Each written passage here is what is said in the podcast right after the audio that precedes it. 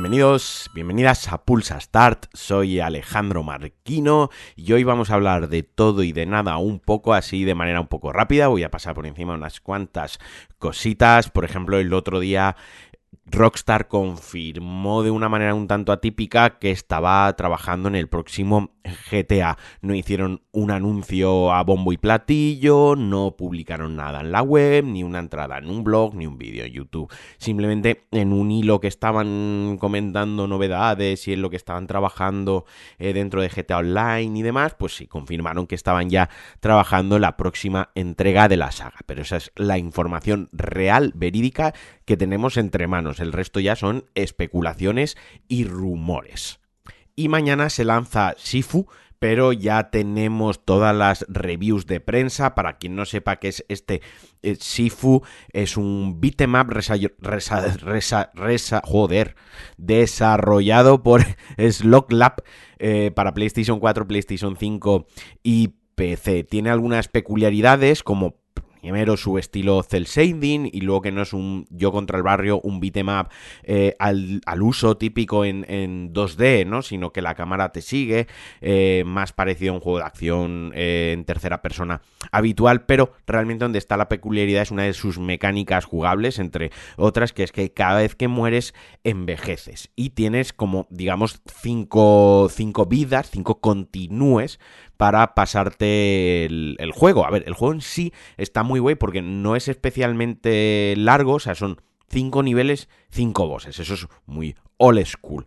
Pero donde está la gracia es que tiene un componente de roguelike, o mejor dicho, roguelite, aproximadamente, tampoco lo definiría así como tal, que es que cuando empiezas tienes 20 años y puedes elegir a qué barrio, a qué jefe de los 5 te enfrentas primero. Bueno, en un inicio simplemente está el primero desbloqueado, que es como que te, el juego te da el empujoncito. Y conforme vas luchando y avanzando por el nivel, ganas experiencia, con la cual puedes desbloquear eh, habilidades que al morir se resetearán, es decir, las perderás al morir, digo, cuando se te acabe la partida completamente, no al morir y resucitar, cuando se te acaben los cinco continúes. Y también puedes a la vez ir desbloqueándolas de manera permanente, además de otros perks que se mantienen durante la partida y otros perks que son eh, ya para ti aunque mueras, ¿no? Que son persistentes, no me salía la palabra, disculpad.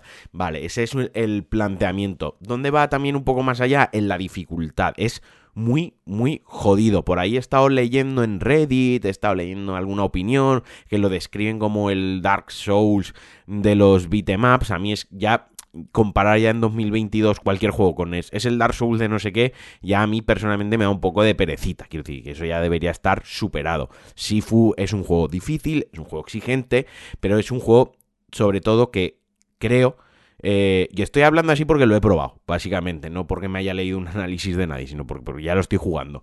Creo que es un juego que eh, recoge muy bien el espíritu y las artes marciales. No me quiero enrollar mucho porque he dicho que esto lo iba a pasar muy rápido. Además lo hablaré con De Cuba, con Javi el viernes en, en Deca, el podcast que ahora estamos haciendo él y yo juntos, el podcast de Decaceta, que lo hacemos semanalmente y lo publicamos el sábado. Pero creo que recoge muy bien lo que es el espíritu de las artes marciales eh, de practicar, practicar, practicar, de no rendirte y de levantarte. Y creo que, ahí es donde está la magia del juego. Quizás hasta el momento, por lo que he jugado, lo que menos me gusta es la cámara. Espero que la parchen. La cámara va demasiado pegada al personaje cuando exploras, porque tienen ciertas partes de exploración los mapas.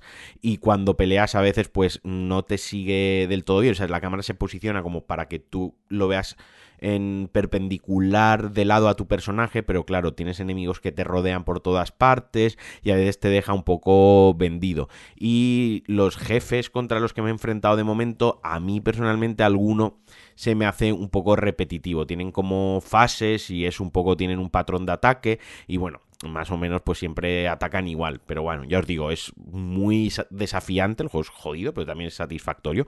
Cuando empiezas a dominar todas las mecánicas del juego, es una sensación similar a la que cuando empiezas a dominar algún arte marcial. Eh, artísticamente el juego, el diseño artístico es muy bonito, está muy chulo la progresión mola y la música también mola. Así que si tenéis idea a jugarlo, yo os recomiendo que lo hagáis. Es un juego que sale a 40 pavos. Está en la. También se puede comprar en la Store, creo que también físico. Y bueno, en Epic Games y, y, y demás. Pero ya os digo, cuando lo juegue más en profundidad, os hablaré más de él a final de semana. Y las notas en general, que es a lo que venía esto, en los análisis de la prensa mundial y generalista y demás, pues el juego tiene un 81 de media Metacritic y se está llevando 8 y 9. Así que no lo dejéis pasar y estad atentos. Y así de una manera muy rápida, hace unos días el CEO Andrew Wilson, el CEO de EA, eh, comentó, declaró que Skate 4 mm, se lanzará soon, pronto, ¿no? O sea, esos, prontos, pues puede ser dentro de un año, puede ser dentro de,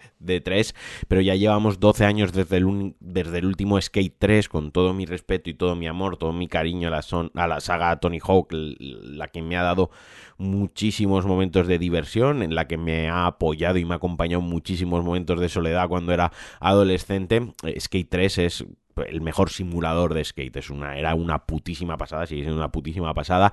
Y yo, como amante del skate y como amante de los juegos de skate, tengo muchísimas ganas de que lancen Skate 4 y que también me voy a pegar una viciada guapa esta semana al Oli Oli World, también os lo digo.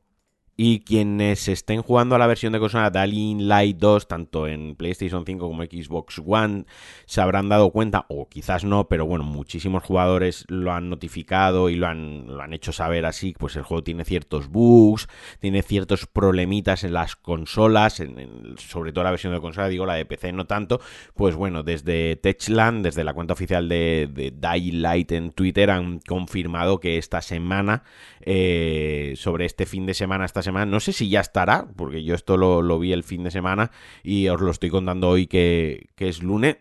Creo que vi la noticia o vi la publicación el domingo. Va, se va a lanzar un parche. Así que bueno, quien esté con la partida ahí a medias o a quien le esté dando problemas, yo recomendaría que esperase porque ya desde la compañía han dicho que van a lanzar parche. Yo con estas cosas, cuando un juego empieza a darme por el saco y, la compañía o hay un anuncio de la semana que viene llega el parche, yo soy de los que suele dejar el juego, me espero al parche y lo juego. Tanto es así que tengo el Cyberpunk sin, sin tocar todavía, prácticamente lo poco que jugué cuando salió y que, y que no me gustó. Quiero decir, no, no es que ya no vaya a jugar nunca Cyberpunk, es que estoy esperando que saquen el parche, igual que otros juegos, que se sabe que va a salir el parche de mejora de no sé qué, yo soy de los que prefiero esperar un poquito. Y bueno, hasta aquí el Pulsastar de hoy. Ya os he dicho que iba a ser cortito, que no me iba a enrollar mucho. Os agradezco muchísimo que estéis ahí. Ya sabéis, quien quiera colaborar con el podcast, quiera colaborar con DLC, con Pulsastart, conmigo en general, lo puede hacer en patreon.com barra Alejandro Marquino, que siempre me hace muchísima ilusión que me apoyéis, porque pues, no sé, es como una pequeña familia, yo lo siento así cuando alguien se une al Patreon y tal, y ya os digo que me pone muy, muy contento. Os mando un abrazote muy fuerte, que tengáis muy buena semana, que disfrutéis de los videojuegos, se vienen semanas muy interesantes, se empieza a animar el panorama de lanzamientos, no tanto ya de noticias, esperemos que dejen de comprarse unas compañías a las otras y que ya disfrutemos realmente que son videojuegos en nuestra mano. Esta semana se lanza Lost Ark también, os hablaré de él, lo quiero probar, le tengo ganas. Y nada, lo dicho, un abrazote y adiós.